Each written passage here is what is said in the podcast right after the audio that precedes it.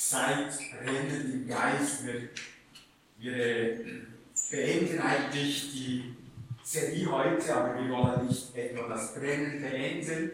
Nach dieser Serie eigentlich hätten wir mit Pfingsten beginnen müssen, aber es war halt der, vom, vom, vom Jahr her passt es eher zum Schluss. Aber wir können so einige Dinge nochmal ganz deutlich festmachen. Seid brennend im Geist. Das hat nichts zu tun mit meinem Alter, mit meinem Beruf. Wohlverstanden möchte ich ganz am Anfang sagen. Und das Brennen, bei einigen merkt man es äußerlich und bei anderen Christen merkt man es, wenn man ein bisschen mit ihnen zusammen ist. Da brennt einfach Jesus in diesem Herz. Ich kenne etliche in der Gemeinde, wo ich das immer wieder spüre. Man ist so ganz schnell bei gewissen Themen. Da brennt Jesus, da brennt das Reich Gottes. Man kann nach verschiedenen brennen oder für verschiedenes brennen. Ich hatte in Frutigen einen Fußballkollegen im Team, der, der hat mal eine Saison bei eBay gespielt sogar. Und wir waren natürlich froh, kam er irgendwann dann in die Ligerungen, in der Regionalliga zurück und er hat viele Tore geschossen. Aber Mitte September passierte mehrere Herbste lang immer dasselbe. Er eines Trainingsabends einfach gesagt, du Coach, ich komme jetzt nicht mehr bis, bis im Frühling. Warum? Er ging auf die Jagd. Und Jagd, die war alles. Ne? Dann war einfach die Vorrunde vorbei wir müssen, wir müssen Tore selbst schießen. Er war auf der Jagd. Sein Bruder genau gleich. Auch der hat mal bei Ibe gespielt. Sein Bruder ist übrigens der Gründer von Fünf.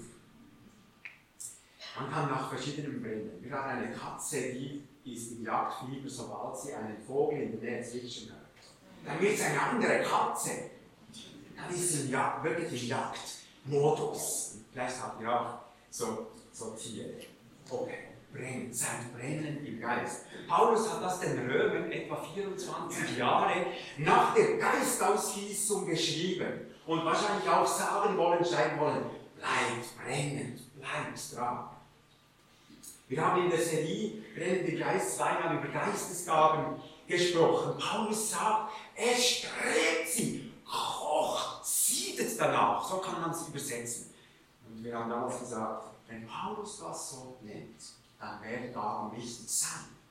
Wir hatten mit Andrea Di Meglio an der Konferenz wirklich eine Personifizierung von einem Mann, der nach dem strebt, nach der Fülle des Geistes und nach Gaben. Überlegt euch mal, in welchen Gaben hat Andrea Di Meglio uns gedient. Was waren das für Geistesgaben? Heute feiern wir Pfingsten, Salomon Hesch hat schon, schon eingeleitet. Es war der Durchbruch in diese neue Epoche in die Epoche des Geistes oder der Gemeinden. Und dass du da sitzt, ist ein Zeichen dafür, dass die Kraftwirkung weitergegangen ist und sie wirklich demonstriert wurde bis heute. Sonst wärst du nicht hier und sonst wäre dir nicht auf Livestream zugeschaltet. Diese Kraft geht weiter.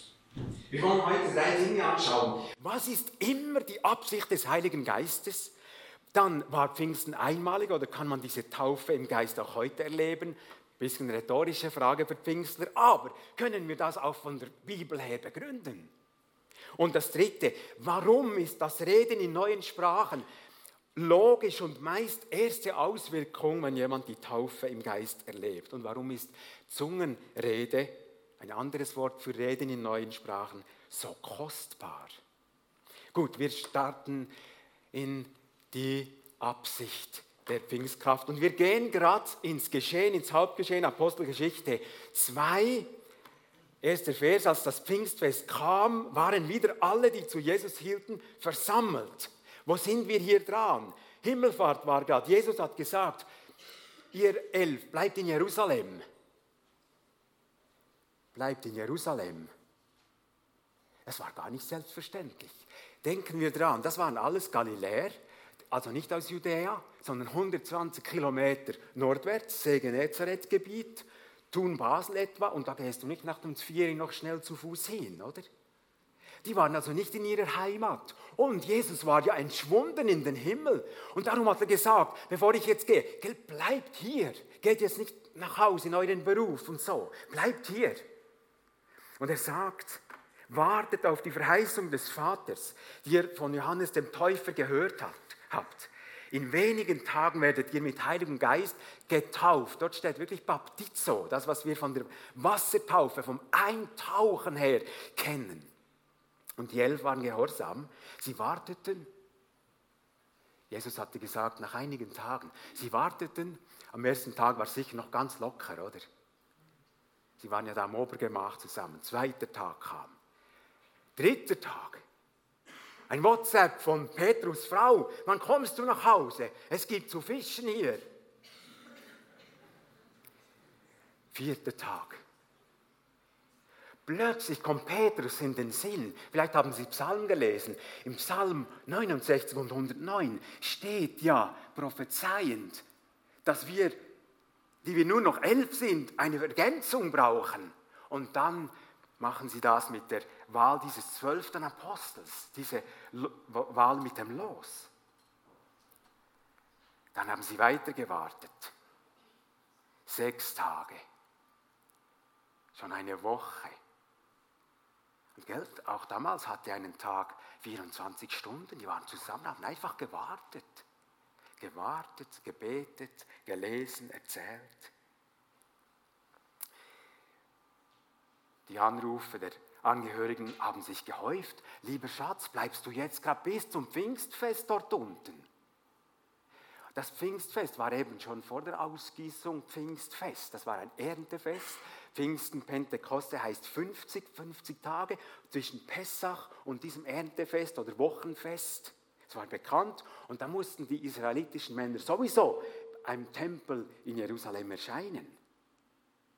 Gut inszeniert von Vater Gott, he? Pfingsten, die Ausgießung. Die Leute waren sowieso in Jerusalem.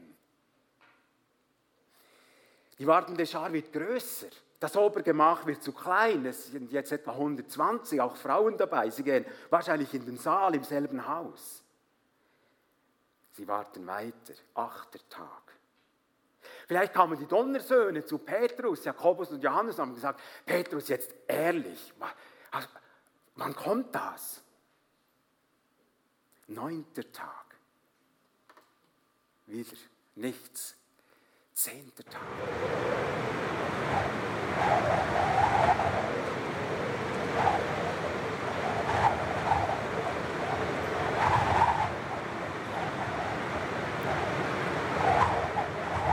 Noch ein bisschen lauter, das war wahrscheinlich noch lauter.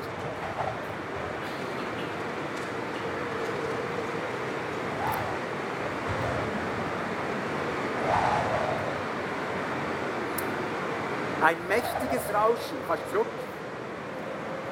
Es heißt, Vers 2, und das überliest man manchmal auch, man spricht meistens über die Feuerzunge, aber es heißt, ein mächtiges Rauschen wie ein Sturm. Wie ein Sturm. Habt ihr schon einen Sturm erlebt? Wie ein Sturm ging durch das Haus.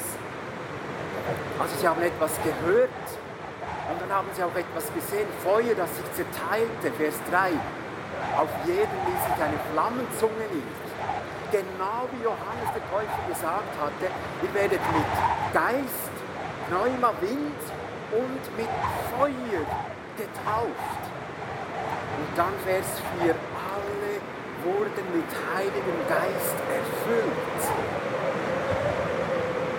Dann 4b und begannen in anderen Sprachen zu reden, jeder und jeder, wie es ihnen der Geist eingab. Und dann wird aufgezählt, dass da eben äh, Juden aus verschiedensten Flecken, umliegenden Ländern wieder in Jerusalem entweder wohnten oder zum Fest kamen extra. Und die sagen, wir sind geborene Juden und Fremde, die sich der jüdischen Gemeinde angeschlossen haben. Insel- und Wüstenbewohner sind da 17 Gebiete aufgezählt mit äh, entsprechenden Sprachen. Und sie sagen, und wir alle hören sie in unserer eigenen Sprache. Interessant, Sprachen. Diese erste Auswirkung, Sprachen.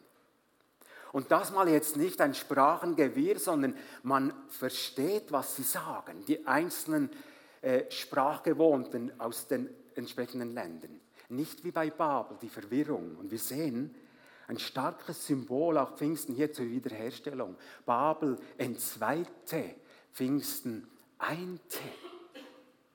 Und was verkünden die zwölf? Und jetzt, liebe Gemeinde und liebe Besucher, und jetzt kommt eigentlich mein Hauptpunkt. Was kommt als erstes aus ihren Mäulern heraus, aus ihren Münden? Die großen Taten Gottes. Die großen Taten Gottes. Was war das? Vielleicht die Noah-Geschichte mit der Arche, die Rettung, Auszug aus Ägypten, Durchzug durchs Rote Meer, Sinai, die Gesetzgebung, Feuerbusch, Elia mit dem Feuer auf dem Karmel, den Balspriestern, sicher auch das Kommen Jesu auf Erden, Weihnachten, Sterben, Auferstehung, Himmelfahrt. Mit anderen Worten, stellt euch das vor, das Erste, was aus diesen, aus diesen Mäulen kommt, ist einfach Verkündigung. Verkündigung äh, des Rettungsplanes Gottes und damit zeigen, welche Liebe der Schöpfer Gott und welche Leidenschaft er für die Menschen hat. Als allererstes, also Pfingsten ist wirklich der Beginn der Völkermission. Null Komma plötzlich. Werner de Boer schreibt dazu, warum eben das als erstes kam. Er sagt, was aber bewirkte der Geist? Oder bewirkt er immer wieder nur innere Erfüllung und Freude bei den Beschenkten selbst? Niemals sind Gottes mächtige Taten nur zu unserer persönlichen inneren Beglückung da. Immer bereiten sie Menschen für Gott, zur Ehre Gottes und zur Mitarbeit in Gottes Heilsgeschichte unter uns Menschen. Und genau das haben die, die, hat Jesus den Jüngern gesagt, wartet und dann kommt dieser Schub. Denn ihr habt ja einen, einen deftigen Auftrag, Matthäus 28, 19. Geht hin, macht zu Jüngern, tauft sie, lehrt sie halten. Ihr braucht diesen Schub. Liebe Gemeinde und liebe Besucher, es ist mir noch nie so in, direkt in diesem Pfingsttext aufgefallen, welche unmittelbare, welche Unmittelbarkeit vom, von der Ausgießung und gerade die Verkündigung, gerade das Gesendetsein der, dieser Beteiligten da aneinander hängt. Ein Allen Scott, ich kenne ihn nicht näher, sagt, Menschen, die ihr Leben nach außen hin ausstrecken, werden die Ausgießung erleben. Menschen, die ihr Leben nach außen hin ausstrecken, die, die zwölf Apostel haben zehn Tage gewartet, werden die Ausgießung erfahren. Kennst du das auch? Du betest, du bist gut drauf, du hast Mut, betest, bekommst einen Impuls, etwas zu machen oder, oder zu sagen für den Herrn. Und dann merkst du, uh, aber das ist gar nicht so einfach. dann kommt Herzklopfen und man wird demütig. Aber wisst ihr was? Das macht einem abhängig. Und wenn wir abhängig sind vom Geist Gottes, dann kommt der, der Geist. Dann kommt er. Ich war letzte Woche beim Dentalhygieniker. Und ich war neu, neu ermutigt durch Andrea Di Melio. Und beim Dentalhygieniker ist ja nicht so angenehm, oder? Aber da hast du Zeit zu beten. Da habe ich den Herrn gefragt, was soll ich diesem Mann sagen am Schluss? Was soll ich ihm sagen? Und ähm, hat er mir etwas gesagt und ein Teil hat er voll angenommen und ein anderer Teil hat gesagt, nein, nein, das ist gerade nicht mein Thema. Hm. Aber war auch nicht so, ja, hat auch Überwindung gebraucht, am Schluss noch zu sagen, ich hätte, ich möchte Ihnen noch etwas sagen, etwas ganz Persönliches. So. Liebe Gemeinde, ah, ich glaube, das ist ein springender Punkt. Wenn wir uns ganz einlassen, ganz in den Wind stellen, dann erleben wir den Heiligen Geist in einer anderen Qualität. Und ich glaube, das könnten viele hier auch bestätigen. Ich glaube, Gott braucht manchmal eben genau unsere Schwachheit, damit wir seinen Wind und seine Kraft erst zulassen. Ich habe mal, ich merke, ich, ich, ich, ähm, ich habe lange für Fußball gebrannt, viel zu viel bevor ich Christ wurde. Ich habe mal meine Fußball, mein Fußballteam eingeladen, das ganze Fußballteam zu einem Sportgottesdienst.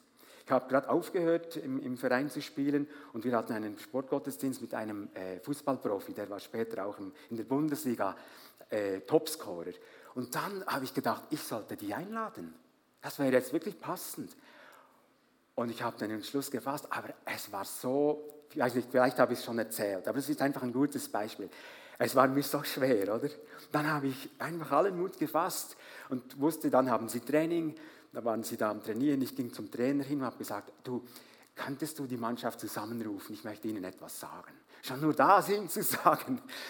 Und dann hat er das, ja, okay, okay, mache ich das.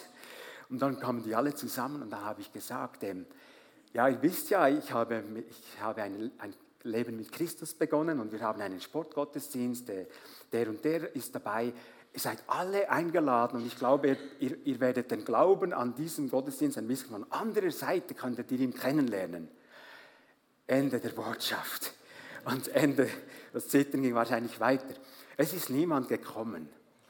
Aber es hat mich so gestärkt im Glauben. Ich habe mich klar positioniert vor diesen Fußballkollegen. Und, ähm, und das ist, es ist so, ihr kennt das auch, es ist dann so eine stille Freude. Ich habe mich, habe mich einfach in den Wind gesetzt und zu, vielleicht zum Narren gemacht für den Herrn. Das ist etwas, was auch nachhaltig ist. Ich habe es ich so umschrieben. Man kann es natürlich auch positiv sagen. Kein Risiko, kein Geist. Es ist natürlich schwarz-weiß, gell? Wiedergeborene haben den Heiligen Geist. Aber in dem Zusammenhang. Und keine Sendung, no Mission, Mission heißt Sendung, keine Kraft. Aber Risiko heißt, der Spirit kommt. Und in der Sendung stehen und sagen, wie Jesaja, hier bin ich, sende mich. Kommt Kraft. Da kommt Kraft. Wenn wir heute Gebet anbieten für die Erfüllung des Geistes, ist das mitentscheidend, deine Haltung. Wir bekommen den Heiligen Geist nicht, um eine bessere Politur als Christen zu bekommen. Aber es ist immer wieder schön, das zu erleben. Eh, es ist eh schön. Ich fasse den Punkt, den ersten zusammen. Die Absicht und Funktion der Ausgießung des Geistes ist, dass Gottes große Taten demonstriert, verkündigt werden, damit Menschen den Vater finden. Jetzt ein paar Fragen im, im Mittelpunkt. War Pfingsten einmalig oder nicht? Wir gehen wieder in einen Text, Apostelgeschichte 10. Petrus er war geisterfüllt, aber er konnte sich trotzdem nicht vorstellen, dass auch Heiden dasselbe erleben können wie Judenchristen. Erstaunlich. Eh? Diese Erkenntnis hat er nicht durch die Geistes, Geistesausgießung. Und er hat ja da diese dreimalige Show äh, mit diesen unreinen Tieren, mit der Stimme Petrus ist, und das war Vorbereitung.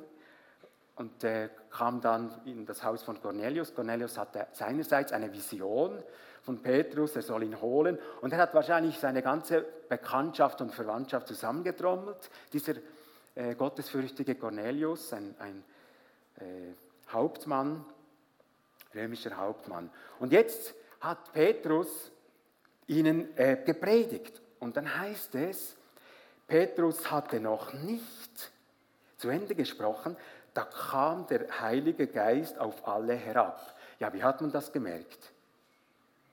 Die bei Cornelius versammelt waren und die Botschaft hörten.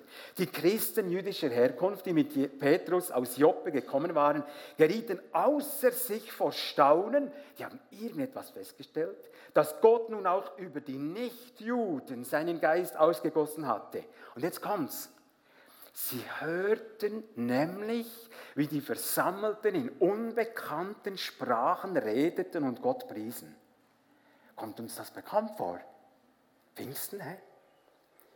Darauf sagte Petrus zu seinen Begleitern, diese Leute haben genau wie wir den Heiligen Geist empfangen.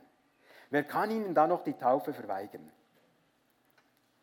Ja, war das jetzt am Pfingsttag einfach am Abend, damit es auch Pfingsten war? Nein, natürlich nicht.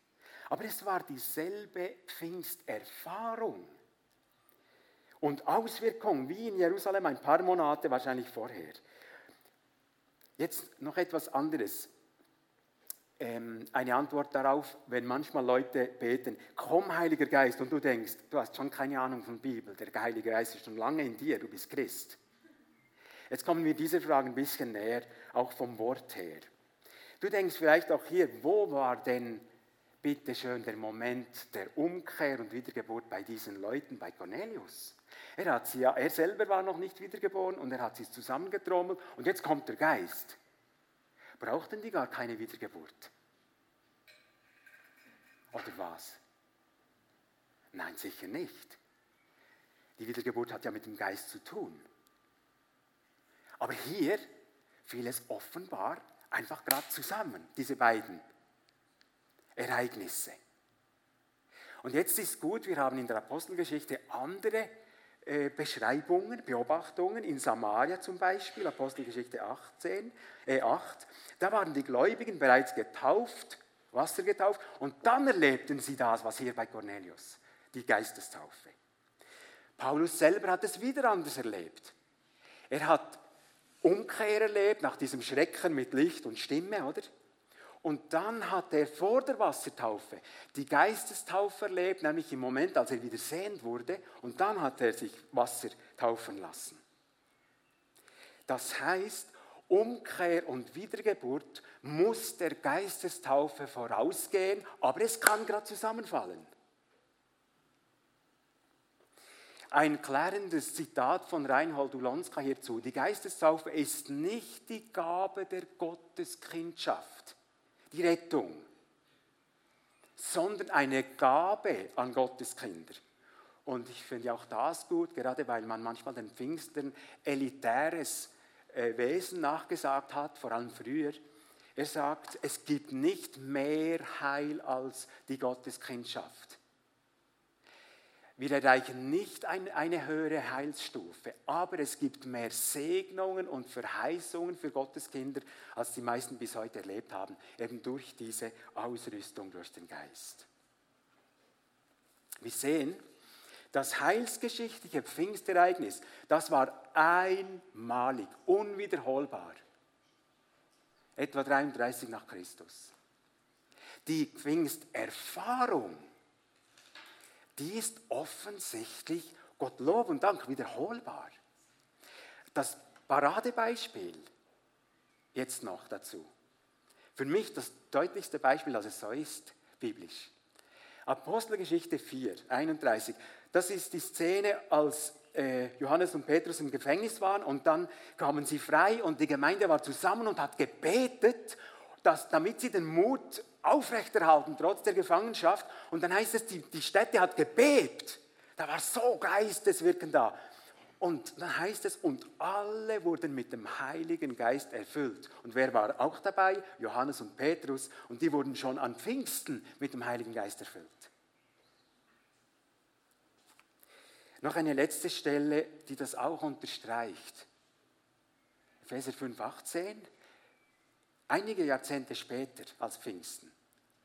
Da sagt Paulus den Ephesern, besauft euch nicht, sondern werdet immer wieder erfüllt mit dem Heiligen Geist. Gut, mehr hier nicht dazu. Wir kommen zum letzten Teil, bevor wir dann anbeten und beten wollen. Geistestaufe oder Erfüllung im Heiligen Geist setzt etwas frei. Und ich finde, das ist auch logisch. Da geht einfach etwas, da ist ein innerer Schub. Und was wird dann freigesetzt? Geistesgaben. Und meistens ist die erste sichtbare, erlebbare Gabe eben das Zungenreden. Ich habe euch, habe euch schon gesagt, warum. Jetzt möchte ich euch noch einmal auf, die, auf das Seminar hinweisen. Ich glaube, es ist hilfreich, in den Gaben zu wachsen, wenn wir kennenlernen, welche Gaben haben wir denn. Die sind nämlich verschieden. Und nächsten Samstag dieses Seminar und auch mit Gabentest online ausgewertet, das hilft hierzu. Man kann sich anmelden bis Dienstag. Werbeklammer zu. Reden in neuen Sprachen ist Ausdruck von meinem Pfingsten, von meinem persönlichen Pfingsten und ist ein Riesengeschenk. Dass die Zungenrede als erstes kam, haben wir vorhin gesehen, hat Logik, weil sofort die Verkündigung Gottes sich mit dem Ausgießen anschloss. Und es ist wirklich etwas ganz Wertvolles. Manchmal verkennen wir Pfingstler, weil es so normal ist, die, die reden in, in neuen Sprachen. Oder wir vergessen es, wir begehren sie gar nicht. Aber es ist so ein Schatz. Und ich möchte uns acht kurze Punkte jetzt sagen, warum es so kostbar ist. Es gibt noch viel mehr. Das erste, Paulus beschreibt ja beide Zungenredearten, oder das zur persönlichen Auferbauung und das zum äh, Auslegen, das ist eigentlich Prophetie. Hier die meisten Punkte zum persönlichen Aufbauen. Ein Christ, wenn er in Zungen spricht, lädt sich geistlich auf. Wer kennt das von euch? Dass durch das Zungenreden sich etwas tut im Innen. Wer kennt das? Ja. Red mal zehn Minuten in Zungen. Es geht etwas in dir. Da kannst du, egal wie du gelaunt bist, egal was du auf dem Herzen hast, ob fröhlich oder in, in großer Sorge, es passiert etwas. Das ist ein Geheimnis. Der zweite Punkt, der wiedergeborene Geist hat eben eine neue Sprache bekommen. Das hat auch gewisse Logik. Ein neuer, eine neue Geburt bekommt eine neue Sprache, eine himmlische Sprache. Das dritte, das, dem, äh, das hat Ingolf Elsen so, mal so gesagt, der Verstand darf sich auch mal ausruhen. Der ist ja eh begrenzt. He? Darum heißt es in Sprüche 3, vertraut auf den Herrn von ganzem Herzen und nicht auf euren Verstand. Also man braucht beides, aber hier ist einfach die Gewichtung da drauf.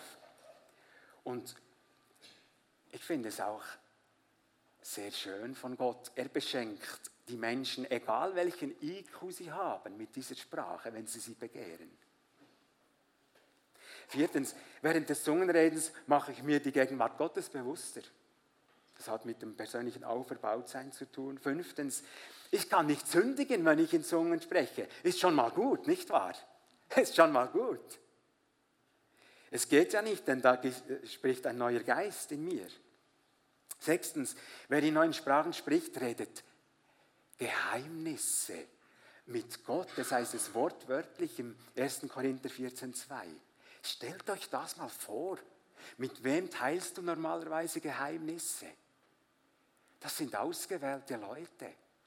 Und was passiert? In der Beziehung, da wächst Vertrauen und Vertrautheit. Und das ist das, was du auch am Anfang gesagt hast, dieser Bund, diese unmittelbare Nähe, die durch Pfingsten gekommen ist. Der Vater im Himmel will, will so eine Vertrautheit mit dir haben. Bedenke das mal. Durch seinen Atem in dir.